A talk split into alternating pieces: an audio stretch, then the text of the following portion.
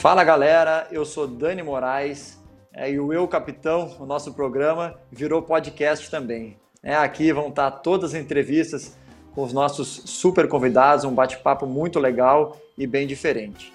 É, Para quem quiser é, ter acesso ao programa completo, com os bastidores dos jogos, com a minha semana no Santa Cruz, é, com várias coisas diferentes, é, acesse a plataforma do Dazon é, e tem acesso a esse conteúdo completo. Fique agora com a entrevista da semana. Aí agora vocês vão ver a gravação que a gente fez é, com o Betão, né, o Betão, capitão do Havaí, é, e tem uma história muito legal e dividiu com a gente aqui. Vamos ver? Fala Dani, tudo certo, cara? Um prazer poder estar participando com vocês aí. Obrigado, cara, por ter aceitado o convite. O Betão, a gente é, já vi muito jogar, já jogamos contra também, né? As nossas idades são parecidas. Mas esse ano temos muitos amigos em comum, inclusive o Júlio que passou por aqui, se não me engano, na semana passada. É, e, e, esse ano a gente, né, eu e o Betão tivemos um contato também, que o Betão foi um dos, né, das pessoas, um dos atletas que, que nos ajudaram no desafio Corona aí para enfrentar esse vírus. É, e muito obrigado aí, Betão, pela disponibilidade né, e por e por estar é, tá ajudando sempre. Aí eu que agradeço, cara. É um prazer a gente poder estar tá contribuindo nessas questões, né? É, graças a Deus a gente tem uma, uma, um local de destaque hoje que aquilo que a gente faz pode trazer, fazer a diferença na vida de muita gente. Então ter essas oportunidades é sempre um prazer, um privilégio poder estar contribuindo. Ah, legal. E essa visão é legal porque é, às vezes a gente fica assim, eu não, não gosto de pedir, né, ficar pedindo coisas, né, para jogadores, porque assim a gente também recebe muito, muitos pedidos. Mas quando, quando eu vejo que é uma coisa legal, né, eu faço questão de repassar e, e, né, como a maneira como tu aceitou de prontidão ali, até para se disponibilizar para gravar tudo, foi muito legal. Ô Betão, eu não sou, nós estamos aqui bem fora aqui da nossa, eu, eu não sou repórter, não sou jornalista, nada, a gente está aqui para bater um papo. Então eu queria começar te, é, é, te perguntando sobre, sobre o teu blog aí, como é que me explica isso aí, que eu vi que vai ter um lançamento, já está rolando, me explica o que, que é. Cara, Dani, é, eu sou uma pessoa assim, é, quem me acompanha mais tempo aí sabe que eu gosto muito dessa questão da comunicação, é, de passar um outro lado para as pessoas, porque todo mundo tem aquele pré-julgamento que jogador só sabe jogar bola e ponto final. Né? E isso tem mudado bastante ao longo do tempo. E eu acho interessante as pessoas conhecerem um pouco o lado humano do jogador de futebol, porque muitas vezes o jogador ele fica fechado no mundinho dele também, uh, não costuma fazer nada além de jogar futebol e as pessoas, é claro que acaba criando esse rótulo, essa imagem. E eu sempre fui uma pessoa bem antenada, sempre curti esse lance de estar de, de tá conhecendo novas coisas, é, culturas, enfim. E daqui para uns dias atrás, é, foi pouco tempo, a ideia foi muito rápida, acho que não tem nem um mês, né? Que surgiu essa ideia, conversando com a minha esposa. Apesar que em 2015 eu escrevia por um, quando eu estava jogando na Ucrânia, eu já escrevia por um blog esportivo, né? E só que daí eu conversei com a minha esposa, puxa, acho que eu vou lançar um blog, vou falar ali sobre cotidiano, sobre a, a vida, é, sobre futebol, mostrar um outro lado da, da, da, visão do futebol e de várias circunstâncias da vida. Minha esposa também, que ela, ela é fisioterapeuta, dermatofuncional, ela tem um consultório. Daí eu falei, daí conversando com ela, eu falei assim: ó, você pode cuidar de uma parte também do blog que sobre, fala sobre saúde, você convida as pessoas, você tem total liberdade. Ela achou bacana, e aí surgiu essa ideia. Aí surgiu essa ideia, eu até conversei já com algumas pessoas, eu vou deixar aqui em off. São pessoas bacanas que vão participar também do, do blog, que vão escrever, vou entrevistar algumas pessoas também. Mas a ideia principal do blog é, como o nome já diz, né? É virando o jogo. Então é fazer com que as pessoas observem as situações com outro ponto de vista, né? Às vezes só tem o ponto de vista, a gente costuma, a gente já tem esse costume de olhar somente as coisas pelo nosso próprio ponto de vista e esquece do outro, esquece o, o ponto de vista das outras pessoas. Então esse blog não é um blog para fazer afirmação, mas é um blog para mais para debate, para colocar ponto de vista. Eu acho que vai ser bem interessante essa, essa brincadeira aí. É, e abrir esse canal é uma coisa interessante, né? Porque às vezes o jogador ele fica muito distante é, e tem, tanta gente que a gente consegue, às vezes, influenciar né, com uma palavra ou com uma atitude. É, eu mesmo, nessa pandemia, eu nunca fui é, tão adepto das redes sociais, muito por é, pelas coisas que vêm também, né? Ah, a, a, tipo de cobrança, Sim. ou né, tem que ser, eu vou viver devido a resultado, como tu estava falando, né? E, e não, e, e, não é assim. E nessa pandemia, eu comecei a dividir um pouco do meu dia a dia. Eu, eu, eu via quantas pessoas é, me pediam para eu fazer um vídeo, para eu fazer um, um é, para eu mandar um parabéns, para eu e, e eu comecei a fazer com as minhas crianças coisas. Eu tenho três filhos homens, coisas que inspiraram os outros. É, e aí começou a ser uma troca tão legal que hoje mudou completamente de figura. Hoje as pessoas pedem, as pessoas dividem, as pessoas estão é, junto comigo, as pessoas querem às vezes que, cara, manda um exercício para fazer. Cara, eu não posso, só estou dividindo o que que, o que que o que que eu faço com os meus filhos, o meu dia a dia, né? Às vezes uma brincadeira, é, é qualquer tipo de brincadeira, brincadeira. Outro dia a gente estava jogando um, um, carteado aqui e quem perdia tomava uma é, a, a, rolha, né? A gente furou, a criançada ficou doida e eu dividi com o pessoal e foi assim, né? Então eu acho que falta isso, né? Falta isso, esse, esse lado é, esse lado humano, né, do atleta também, né? Sim, é legal essa interação, Dani. É legal porque, como eu falei, as pessoas é, têm a gente assim como só, só nós, nós só jogássemos futebol. Mas não é assim, a gente tem uma vida, a gente tem sentimento, a gente tem família, a gente tem nosso dia a dia. E as pessoas acabam ficando impressionadas quando a gente expõe nosso, nossa rotina, né? E sabe que, que nós somos seres humanos igual, igual a todos eles. E, e o jogador ele acaba até se blindando muitas vezes de rede social, justamente por esse ataque covarde, né? Que acontece muitas vezes. Mas a partir do momento que você começa a conversar com as pessoas, transmitir ideias, trocar ideias, você percebe que vai de, de, de cada uma, de cada um xingamento, de cada uma, uma acusação, vem 100 pessoas dizendo que te agradecendo por uma mensagem que você postou, por um algo que você falou, por um exemplo que você passou. Então a gente acaba vendo que vale muito mais a pena essa troca de, de, de experiência, essa troca de ideias, do que ficar temeroso com os ataques que pode sofrer. É verdade. E outra, hoje é, o ataque ele é muito a oportunidade, né? Às vezes para a pessoa aparecer, às vezes é sem consistência nenhuma, né? Tu falou de... É, tu estudou jornalismo, foi? Não, não estudei. Não estudei jornalismo. É, os estudos que eu tenho, assim, eu, eu, fiz fisioterapia, só que eu não consegui concluir, né? Fiz dois anos de faculdade. Isso lá atrás, em 2002, né? Que eu tive que trancar a matrícula para poder jogar futebol. E aí depois, quando foi em 2014 que eu voltei a estudar de novo. Daí eu fiz empreendedorismo, eu fiz gestão do futebol pela, pela UDF lá, né, Universidade do, do Futebol. Fiz Sim. dois cursos de PNL, de Programação Neurolinguística. E estamos buscando aí, estamos buscando e tentando evoluir, lendo bastante, né? Porque é aquela coisa que a gente já está mais pro final da carreira do que pro início. E aí depois tem mais uns 40 anos de vida pela frente, a gente tem que ter um direcionamento no que vai fazer, né? É verdade, apenas um novo início, né? Mas tu disse uma vez que, então foi isso, eu acho que eu me confundi. Tu disse uma vez que, que queria trabalhar né, com jornalismo uh, depois que parasse ou, ou, alguma coisa assim, foi isso? É, não, é, é, era, era uma das minhas opções, das coisas que eu gosto, assim, né? Tanto na parte de gestão, não somente no futebol, mas como gestão de pessoas em geral, é uma coisa que eu curto bastante.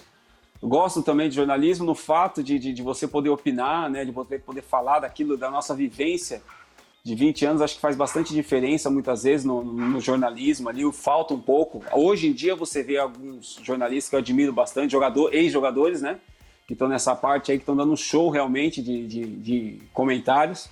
E eu curto, eu curto esse lado também. Se tiver uma oportunidade, eu acho que seria bem bacana para estar tá exercendo. E a, e a cozinha do Betão, será que é melhor que o meu churrasco? Cara, cozinha do Betão. Isso aí foi, até coloquei no blog como que começou isso daí. Isso aí eu comecei lá na Ucrânia. É, lá na Ucrânia, quando chegava na época de inverno, era quatro e meia da tarde, já tava tudo escuro, tudo de noite, assim, tudo uma vida bem bem angustiante, né? Bem angustiante a vida lá, assim, nesse, no, no inverno. A gente entrava para casa, e não tinha mais o que fazer, daí eu comecei a cozinhar, cara. Eu comecei a cozinhar para descontrair, para né, passar o tempo. E realmente acabou saindo as receitas boas, chamei os amigos para participarem, eles gostaram também. E aí eu comecei a colocar em prática. Daí aqui em casa na pandemia virou sucesso, né? Todo, todo, toda semana sai algo diferente. Mas é como você falou também, a questão das redes sociais, né? Então a gente tem que dar uma, uma cuidado com essa questão também, para as pessoas até não, não, confundirem um pouco. Mas tem saído coisa legal. O seu churrasco, né, deve ser bom também. Mas aqui eu gosto de fazer pratos variados, não faço só, só churrasco, sai até, até bolo tá saindo. Eu tenho acompanhado, pô, eu tenho acompanhado, que, que legal. Mas tem uma, uma picanha invertida, maminha invertida aí que chamou atenção, não tem, né? Ah, é, a picanha invertida é. Eu, eu, gosto disso, eu gosto disso, eu gosto que as pessoas se interessam, perguntem como é que faz. Essa picanha invertida é sensacional, cara. É, é bem bacana. Acho que quem puder fazer, acho que vale a pena. Eu já tentei uma vez, mas eu vou mais no, no simplesão do churrasco mesmo, que é, que é, é churrasco de gaúcho, não, é, não dá para fazer muita, muita mudança, senão, senão já tem muita cobrança. Ah, é verdade. Eu tenho bastante amigo gaúcho. Meus amigos aqui são tudo gaúcho, cara. Quando, eu, quando eles pedem fazer churrasco, eu não faço. Eu tenho vergonha, cara. Me intimida. churrasco de gaúcho é complicado. Ô, Betão, e já que tu falou de Ucrânia aí, que foi onde começou a cozinha do Betão, é, como é que foi? Como é que foi essa experiência para ti? Champions League, é, jogar contra o Messi. Conta um pouquinho, uh, divide com a gente como é que foi essa experiência para ti, como é que, que tu te sentiu. Dani, foi sensacional, cara. Foi, eu vivi momentos assim que, que quando a gente começa a jogar, a gente nunca imagina que vai viver né, esses, esses momentos. Então eu costumo dizer que na Ucrânia foram os melhores momentos assim, em relação à, à realização de sonhos né, da minha carreira. É, como você falou, eu pude jogar nos melhores estádios do mundo, é, contra os melhores jogadores, melhores equipes. É, acho que, se não me engano, foram quatro Champions League que eu pude disputar, cinco Liga Europa. Fui semifinalista de uma, de uma Liga Europa. Uh, então, para mim, foi realização de sonho, aquela coisa que você só vê em videogame e de repente você está do lado dos caras ali, dos jogadores. É, pude jogar no Emirates, no Camp Nou. Então, para mim, assim, foi um sonho de, de criança, né? um sonho de criança que a gente nunca acha que vai acontecer e acabou acontecendo. Então, cada jogo que, que escutava aquela famosa musiquinha da Champions, né? e você tá vivendo aquele momento ali foi foi sensacional para mim. Assim, acho que não tem preço o que eu aprendi né, na Ucrânia, tanto culturalmente, é, como lugares também, países que eu fui jogar, enfim, são coisas assim que, que ficará guardada para sempre e que ninguém pode apagar, né? São histórias que ninguém pode apagar. E, e esses e esse, nesses confrontos aí, fala para mim o, o, top 3 aí dos, dos mais. Não dos mais difíceis, que essa é uma pergunta é, é muito aleatória, mas que mais te marcaram assim que tu enfrentou os jogadores? Cara, top 3. É complicado, top 3 é complicado. Porque só ah, pra você top ter 5, uma ideia, te dou, né? te dou, top 5, top 5. É, porque assim, eu, é, de cabeça assim que me vem logo na, de, de memória, meu primeiro jogo da Champions League foi contra o Arsenal, né? E estava naquela época do Van Persie, Alcote, Adebayor, tinha o Galás Sim. na defesa, Fábregas. Então já. O primeiro jogo foi esse. Né? Depois na mesma chave estava o Fenerbahçe, estava o Alex, Roberto Carlos, David, outro sonho realizado. Depois peguei Barcelona, uh, Messi, Ibrahimovic estava no Barcelona, Daniel Alves, Uh, peguei Paris Saint-Germain por diversas vezes, que depois eu joguei na França também, né? Então enfrentei o Ibra lá também, Lavezzi, Inter de Milão com Eto'o, Mourinho. Então é bastante história, cara. É, fazer esse top aí é, é, bem complicado, mas é muita história, muitas camisas também guardadas, né? Então é complicado, mas vamos colocar aí, vai Messi, Eto'o e Ibra. São os três aí que, que fica para a memória e que foi bem complicado marcá-los. É o grupo fácil esse ainda da Champions League, hein? Só, só, só, só coisa é, boa. Não, facinho, é.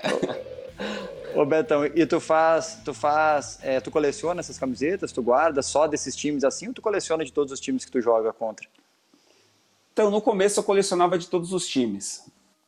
Aí depois, quando eu fui lá para fora, eu fui selecionando algumas, alguns times, alguns jogadores em específico assim, mas eu tenho umas camisas bem interessantes guardadas que eu troquei, né? Como eu falei, eu tenho a do Eto'o, tenho do Dani Alves, uh, tenho do Ibrahimovic, Thiago Silva, Lucas Moura, tenho do, do Alex. É, não consegui a do Messi, infelizmente, mas eu tenho tudo guardadinho, tenho tudo guardadinho. Ah, legal. O meu avô, o meu avô trabalhou no Corinthians, Valdir Joaquim de Moraes, era treinador de goleiro. Estivemos juntos lá, e, tive o prazer de conhecer isso. ele lá. E quando eu era muito pequeno, assim, ele pegava todas as camisetas de todos os times, da, da, quando ele, ele, ele trabalhou pela seleção também, e ele, e ele me mandava, cara. Eu tinha camisetas assim, tu nem imagina, Jorge Campos, é, um pouco mais antigos, assim, né? Eu tinha uma do Antônio Carlos Zago, da Roma, eu tinha camisetas fantásticas. E, e também, né, ao longo do tempo a gente vai desapegando um pouco com essas mudanças todas que faz, né? O cara não consegue levar, acabei dando algumas, acabei assim, então, mas é uma coisa que eu levo que eu levo comigo também uma lembrança muito boa. Meu avô acabou falecendo no, esse ano, né? Mas deixou aí memórias é, é, fantásticas é, para mim e para todo mundo que conviveu com ele. E eu tive esse, esse grande prazer de trabalhar com ele. Eu somente, eu jovem, como eu falei, eu estava muito jovem, subindo e vendo pô, o cara com tanta história no futebol, tanta coisa conquistada, e ainda tem todo esse ânimo para trabalhar para gente ali, para todo mundo que trabalhava com ele, era um grande exemplo. É, para quem não sabe, né, meu avô é Valdir Joaquim de Moraes, né, ele foi goleiro, defendeu por 10 anos o Palmeiras e depois ele, ele, ele foi um pioneiro né, dos treinadores de goleiro é, no Brasil. E por, por sentir essa necessidade né, de um treinamento especial para o goleiro, ele passou a dar esses treinamentos e aí depois seguiu com o Luxemburgo por um bom tempo, Palmeiras, Corinthians, é, e teve uma carreira brilhante, não só dentro dos gramados, mas como o Betão falou, ele era muito querido por todo mundo. Nunca cheguei a algum lugar e alguém falar alguma coisa ruim dele, alguém. Então, isso é, o que eu falo, são só lembranças é, muito legais. Ô, ô Betão, obrigado pelas palavras, né? Primeiro pelo meu avô aí, muito legal. É, no Corinthians, como é que foi né, esse teu início no Corinthians? Quantos, quantos anos de base e como é que foi depois essa é, representar por tanto tempo também no profissional? Né? Eu fiz esse processo todo no Inter. É, e como é que foi para ti esse teu sentimento? Cara, o meu começo no Corinthians foi é, bem interessante, assim, porque eu estava no, no, juvenil ainda, né? E eu estava fazendo uma partida lá em São José do Rio Preto, que é interior de São Paulo, né? E daí no profissional precisou de um zagueiro, só que eu era juvenil. E o Luxemburgo me pediu para que eu pudesse estar tá completando o banco do profissional. Só que foi todo um choque, porque até chegar em mim, tinham três zagueiros do profissional, quarto, quatro zagueiros que estavam no profissional, no júnior, perdão. Tinha quatro zagueiros juniores que poderiam ir na minha frente. E o Luxemburgo me escolheu por alguns treinos que a gente já tinha feito como profissional e aquilo para mim foi uma, uma emoção muito grande, um choque muito grande assim. Fiquei muito feliz. Eu tinha 17 anos, né? Isso foi no ano de 2001. E daí eu fiz meu primeiro jogo contra o Atlético Mineiro no Paquembu. Na ocasião entrei no intervalo. É, o jogo foi 2 a 2 E o segundo gol do Atlético foi das minhas costas. O Marques fez uma jogada pelo, pelo lado esquerdo cruzou pro Guilherme e o Guilherme cabeceou nas minhas costas. Eu falei, pronto, nunca mais jogo no profissional. Acabou minha carreira aqui, não quero jogar, não vou, ninguém vai me colocar mais para jogar. Aí já ficou aquele medo. Daí depois eu fiz mais um jogo em 2001 é, contra o Internacional. Foi só molecada para jogar, para cumprir tabela. Ganhamos lá no Beira Rio um jogão, um jogaço. E daí depois no ano de 2002 eu não, não tive muita oportunidade de jogar, porque chegou Parreira, fez diversas contratações do Corinthians. E eu comecei a jogar mesmo foi em 2003, né, com o Geninho, que daí eu fiz umas sequências boas de jogos no ano de 2003. E aí, em 2004, quando o Tite chegou, daí eu já assumi como capitão do, do, do time no Campeonato Brasileiro. E dali para frente foi só alegria, né? Como você citou na pergunta também, eu fiquei, no, num total no, no, no, Corinthians, eu fiquei 14 anos. Né? Eu cheguei na base lá pequenininho, com, com 10 anos de idade, e saí com 24 já, isso já em 2000, 2008, né? 2007 para 2008. E, e, você sempre foi corintiano? Torcia para o Corinthians desde pequeno ou não?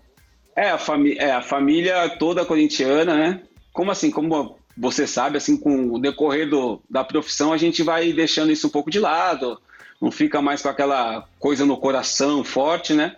Mas a família toda corintiana, acho que uma realização de sonho não só para mim, mas como para toda a minha família. Ter alguém da família representando ali, vestindo a camisa do time da, da família toda, né? É, a minha pergunta foi assim, porque eu, eu consegui me profissionalizar, fazer o meu primeiro jogo, representar né, o Internacional, que foi o clube que eu vivi, a minha família toda torcia também. A minha pergunta foi mais em relação a isso. É, e eu queria te dizer, como é que foi tu estrear no Corinthians, né, um clube gigantesco, com 17 anos, um pedido do Vanderlei Luxemburgo, é, e numa época que não era assim, né? Com 17 anos, hoje em dia os atletas com 17 anos já estão jogando profissional. Naquela época tu tinha que, a maioria, o normal era cumprir né, todas as etapas de juvenil, juniores, às vezes, né, um, um, um, time B ali, que nem se chamava assim. Como é que foi para ti isso? Aspirantes, aspirantes, né? É aspirantes, isso, aspirantes. É, então, foi sensacional. Como eu falei, foi um choque, cara, porque eu não esperava, eu esperava cumprir todo o meu, meu, meu ano de, de juvenil, né? que estava no finalzinho, mas daí tinha mais três anos de juniores, daí depois tinham aspirantes.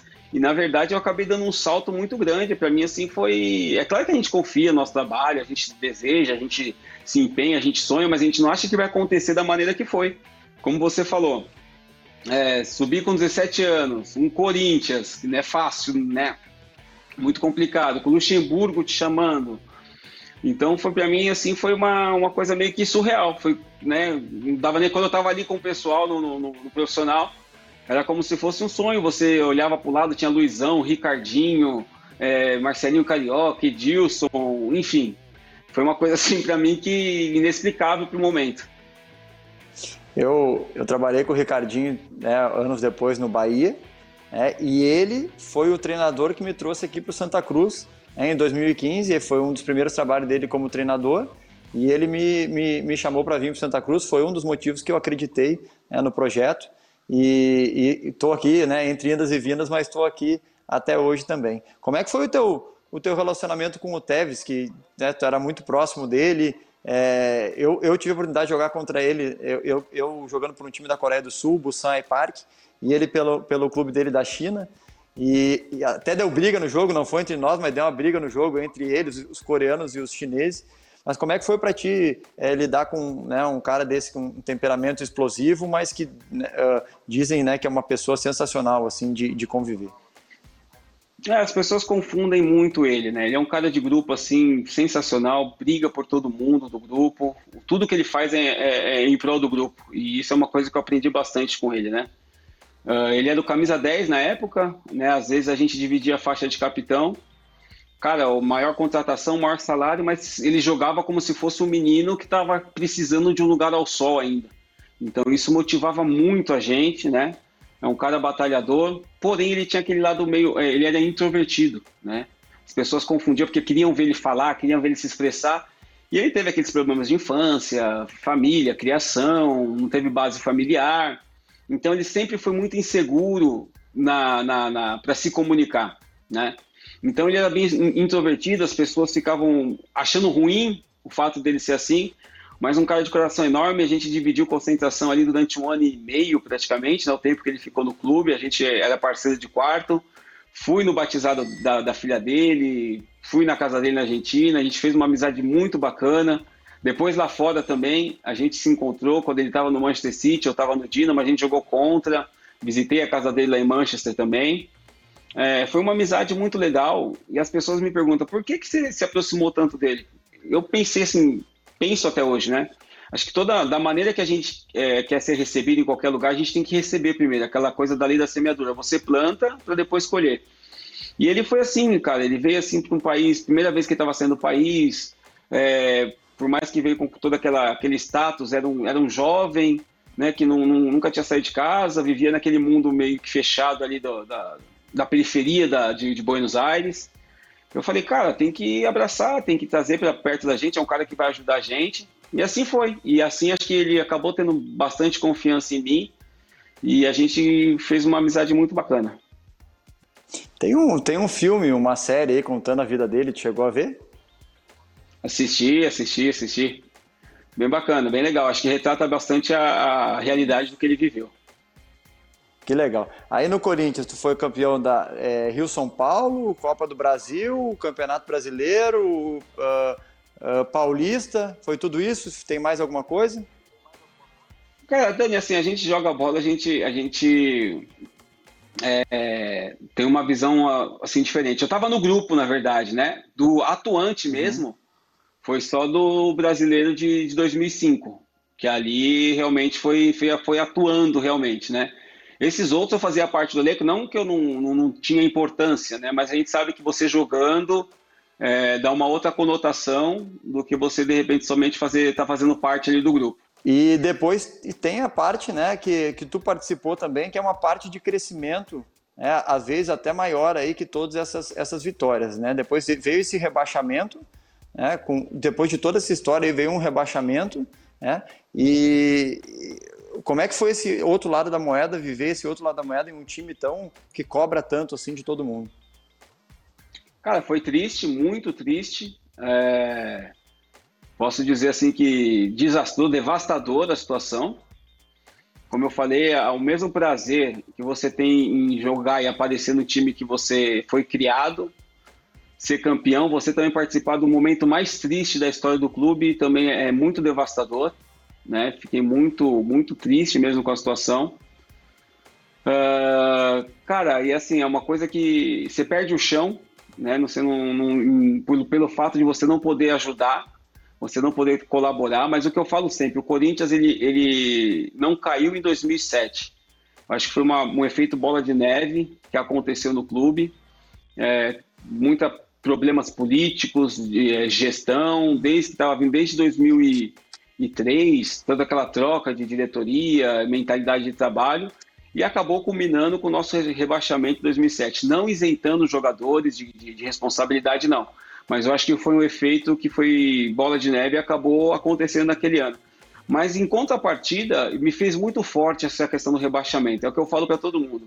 É, me fez ser um cara mais resistente, me fez um crescer como homem, como profissional, uh, não me abalar diante de, de circunstâncias que, que, ruins que vêm acontecer, não só no futebol, mas como na vida.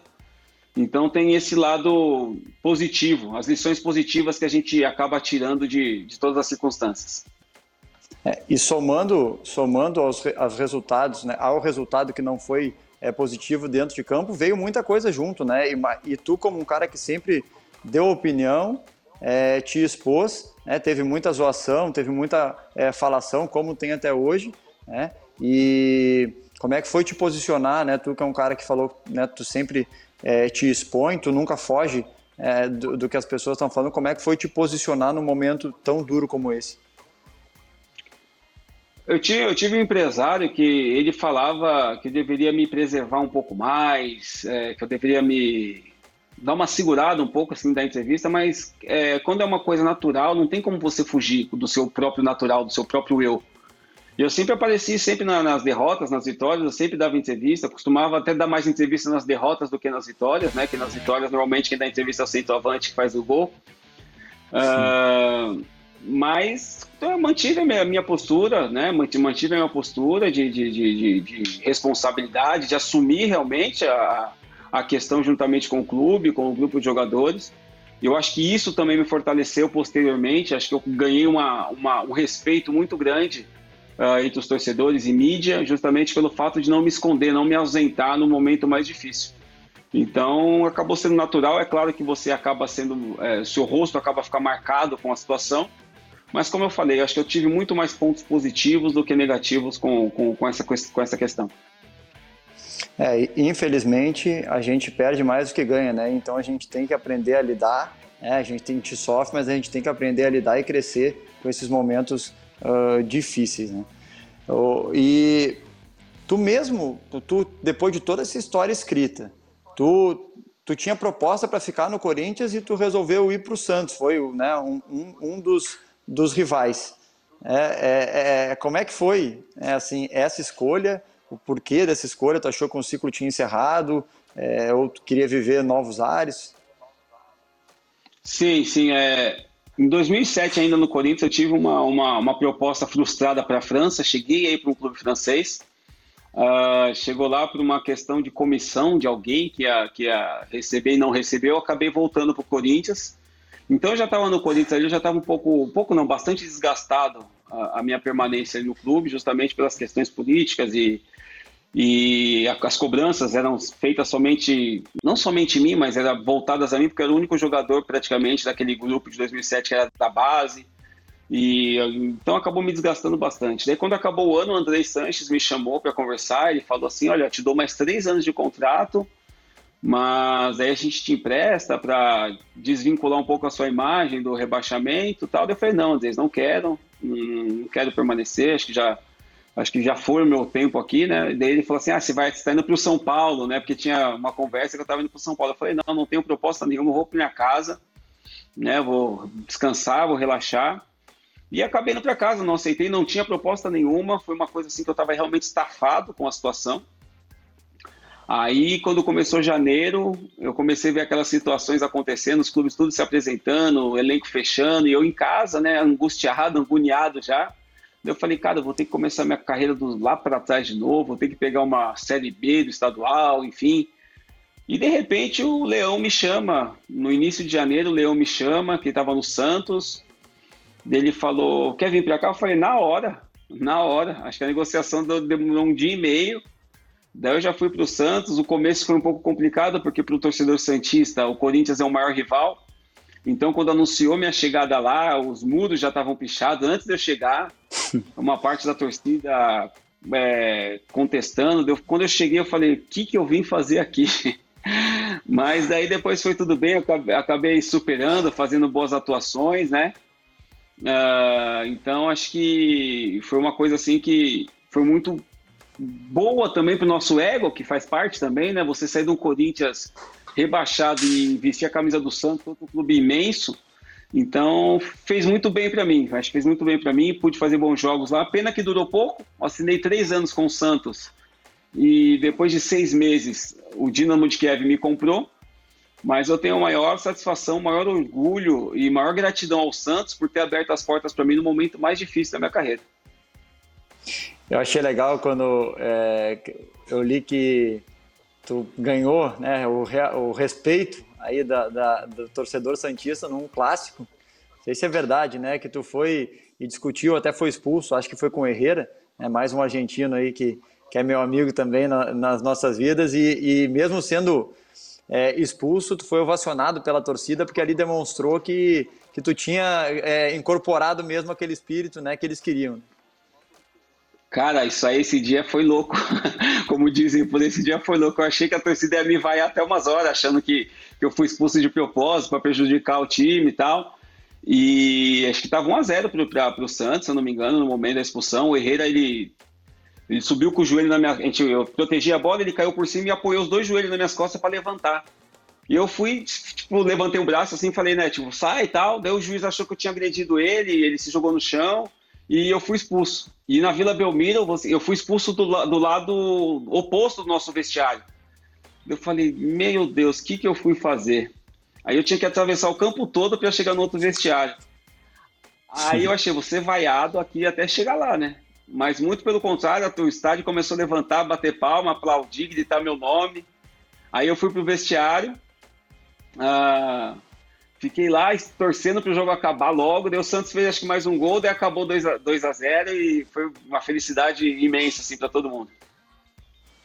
Olha como é que é a, a história é escrita, né? É, e tu disse aí tu foi pro pro Dinamo. Tu ficou quantos anos lá no Dinamo?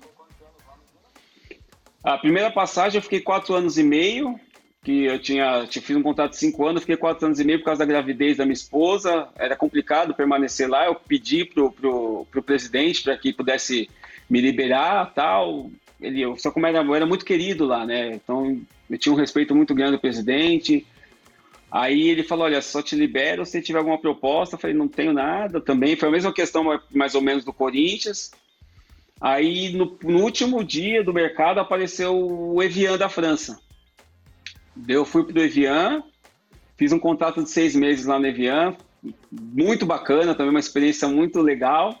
Eliminamos, o, o Evian é como se fosse um, um, clube assim, meio que de bairro, tanto que hoje faliu o clube, né?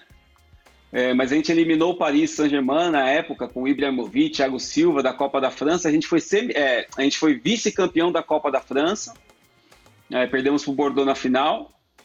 Aí depois eu voltei para o Brasil, fiquei seis meses na Ponte Preta, assim uma passagem muito ruim, posso dizer assim, pelo do meu rendimento, né? Talvez foi o meu pior momento assim, de em termos de rendimento. Aí depois da, da, da, da ponte, eu voltei pro, pro, pro Dínamo e depois fui para a França de novo. Aí foi que eu voltei aqui para o Brasil, no, no Havaí. E, e no meio dessa, dessas passagens, conta, é verdade que quando tu, tu saiu da, da ponte, tu tirou, acho que foi da ponte, tu, tu tirou um ano sabático, assim, né? Tu não, não jogou bola. Tu estava cansado? Tu foi estudar? Hum. O que, que, que Não, não, não, não, não. Muito pelo contrário.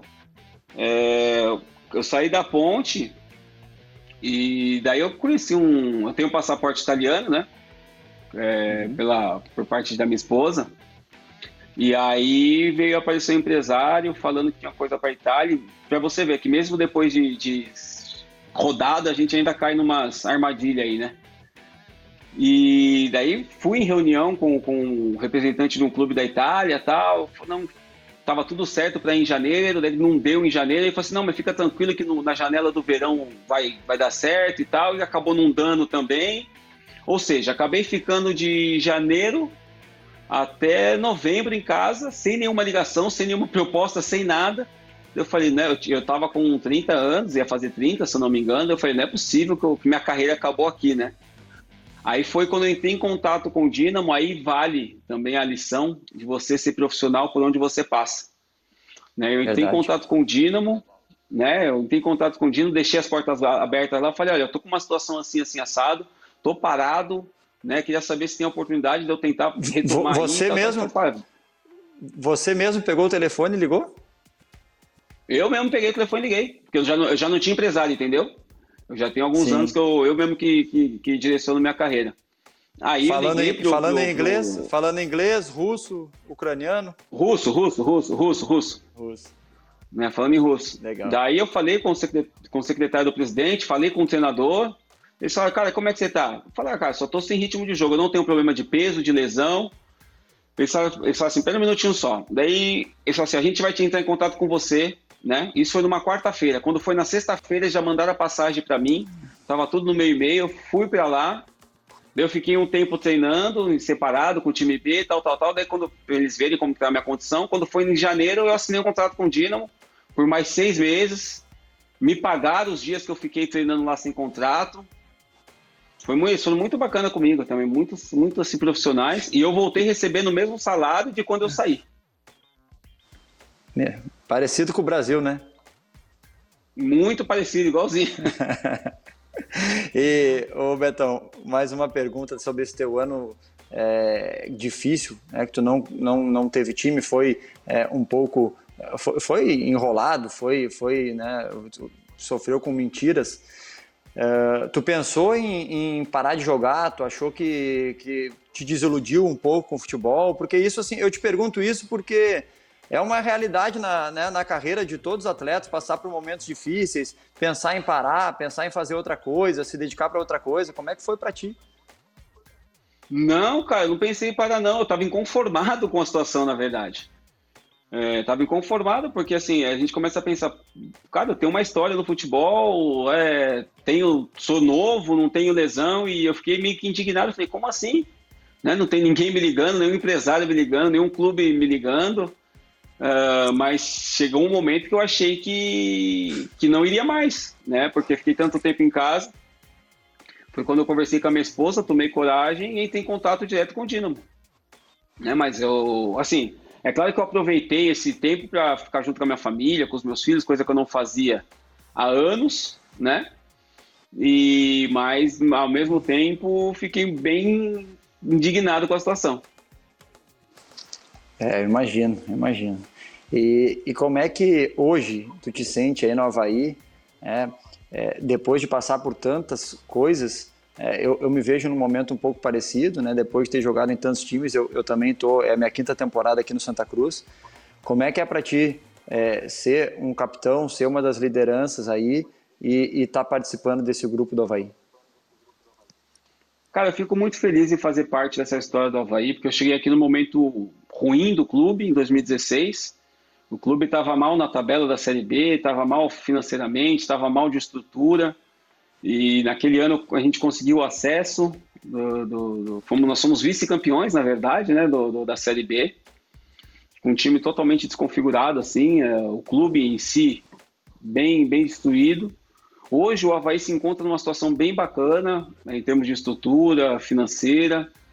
Uh, tenho o meu respeito aqui no clube, é, sei da minha importância para o clube, sei da minha importância até mesmo para a torcida, né? Então eu fico feliz por ter conquistado essa identidade com o Havaí. Uh, o que eu digo que é bem bacana aqui, que eu, quando eu saio da rua tenho respeito tanto do torcedor do Havaí como do Figueirense, que é o maior rival do clube. Eu acho que isso é uma satisfação muito grande. E como você falou, também estou para minha quinta temporada no clube de consecutivo aqui. E agora o meu contrato acaba agora no, no final da temporada. Mas ainda tenho planos de jogar, né? Não conversamos nada sobre renovação de contrato. Mas aqui é um lugar que eu, que eu me adaptei, minha família se adaptou, a gente é bem feliz aqui. E pretendemos dar sequência para a nossa vida, independente de futebol ou não, a gente vai dar sequência na vida aqui em Florianópolis. Então a gente está bem contente com essa situação e grato também né, pelo Havaí abrir as portas e confiar no nosso trabalho. É, às vezes a gente não espera encontrar é, é, tamanha receptividade né, em alguns lugares e a gente se surpreende. Eu também não quero, não tenho a mínima pretensão de sair de Recife, é, tanto jogando quanto também é, no, no, no pós-carreira. É, também comecei, começamos a empreender junto com a minha esposa, comecei a empreender aqui também, fazer algumas outras coisas. E eu acho que é isso, quando tem um momento que a gente opta pela felicidade, né, por se sentir bem no lugar que a gente está. Eu também vivo um momento como esse. Eu, falei, eu recebi o Jefferson, goleiro aqui, e a gente é um, um assunto que está muito em evidência também a questão é, do racismo. É, e tu uh, falou uma vez que o Brasil é mais uh, racista que a Europa. É, acho que tu falou isso né, lá atrás. É, uhum. me, uh, como é que tu vê esse momento de hoje? Como é que tu vê o posicionamento, é, de, o nosso posicionamento como jogador em relação a essas coisas, que gente, esses abusos né, racistas, esse tipo de coisa? Tu acha que eu faço muito comparativo é, com os atletas dos Estados Unidos, né, NBA, é, MLS, uh, NFL pararam os jogos por conta disso e aqui a gente fala, mas a gente age pouco. Eu queria te ouvir um pouquinho sobre isso. Eu acho que a gente, como esportista, a gente não tem posicionamento nenhum sobre isso. Né? Não vejo o que a gente faz, eu não vejo que é um posicionamento. Eu vejo que é mais é, uma questão de, de, de onda, né? Porque assim, o jogador de futebol ele é, ele é uma classe um pouco desunida, né? Cada um tá mais preocupado com, com, com consigo mesmo, tá? o meu tá no bom, né? Agora, se me prejudicar, eu vou agir. Então, acho que a questão do racismo é a mesma coisa no futebol.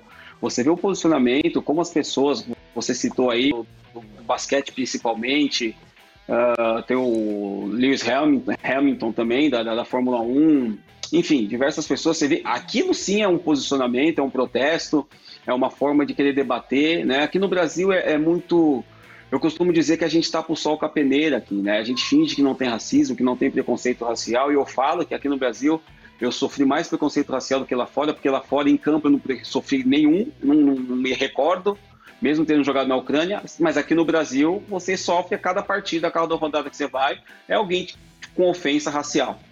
Né? Então, acho que assim, falta realmente um posicionamento nosso, não só dos negros, mas do ser humano em si, com relação a isso. O que eu vejo é bastante comoção. Quando acontece um ato racial, a gente vê bastante hashtag e tal, hashtag força isso, força aquilo, mas passou uma semana, acabou. Ninguém se lembra mais do que aconteceu. Né? Então, aqui é no Brasil que eu falo, a gente tem um, um preconceito racial enraizado, enrustido, né? Ah, não, aqui não tem, porque né, né, nós somos um país miscigenado, tal, aquela questão toda, mas é mentira, porque assim, se eu ando à vontade na rua, as pessoas me olham, mesmo não sabendo que eu sou jogador, as pessoas me olham estranho. Eu não posso andar de bermuda e de chinelo, que as pessoas ficam um pouco constrangidas. Né? vou citar um caso aqui. Eu fui numa farmácia outro dia aqui, e eu tava de boné, tal, acho que tava de moletom. Né? Não, não, não tenho nenhum preconceito contra quem é motoboy, enfim.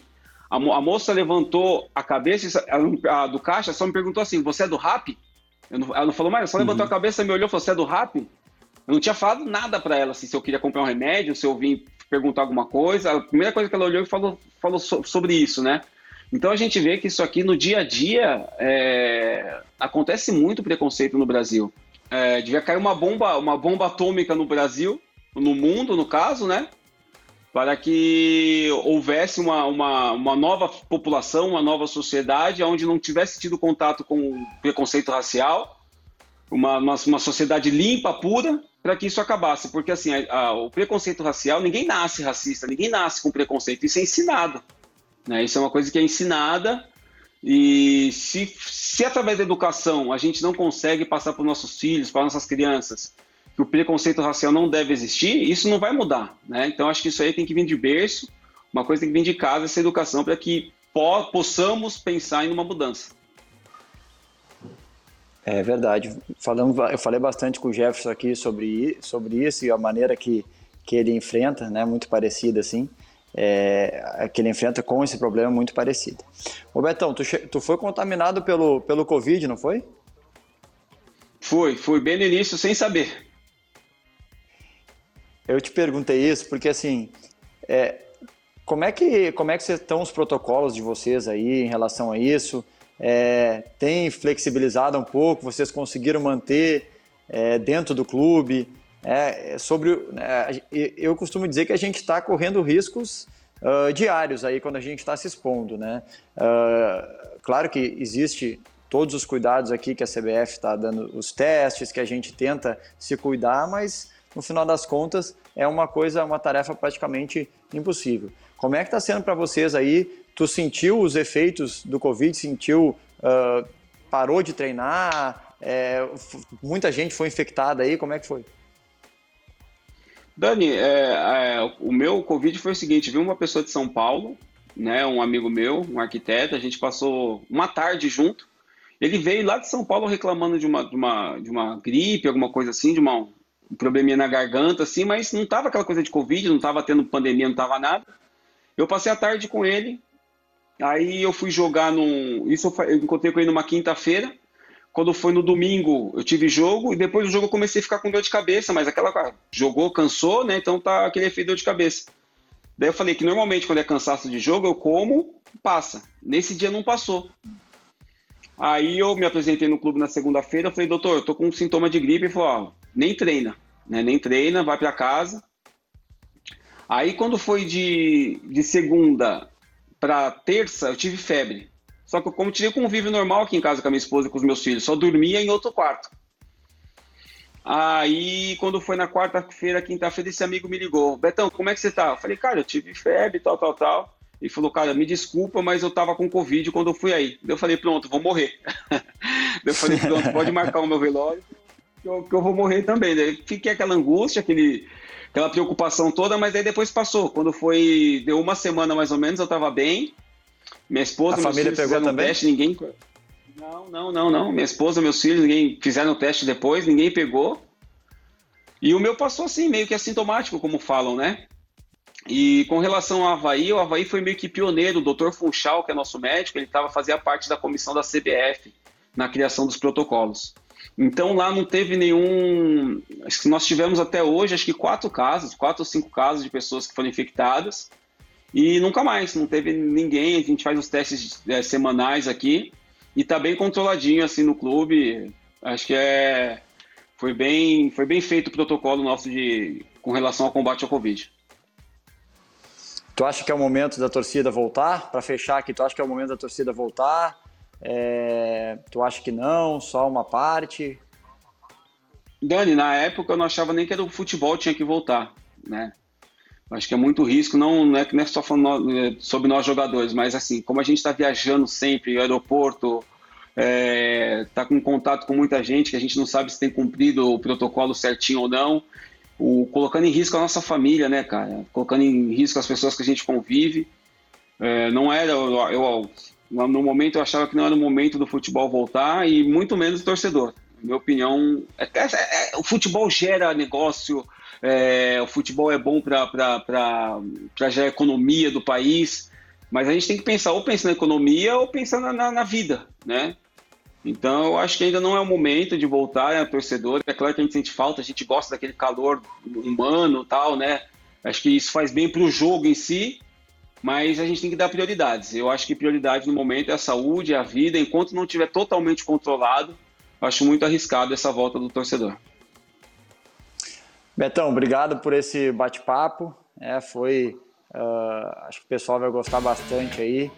Dividimos bastante coisas. Né? Tu, como um cara que sempre te posiciona, é, muito obrigado. Manda um recado final para a galera aí que nós vamos nos despedindo.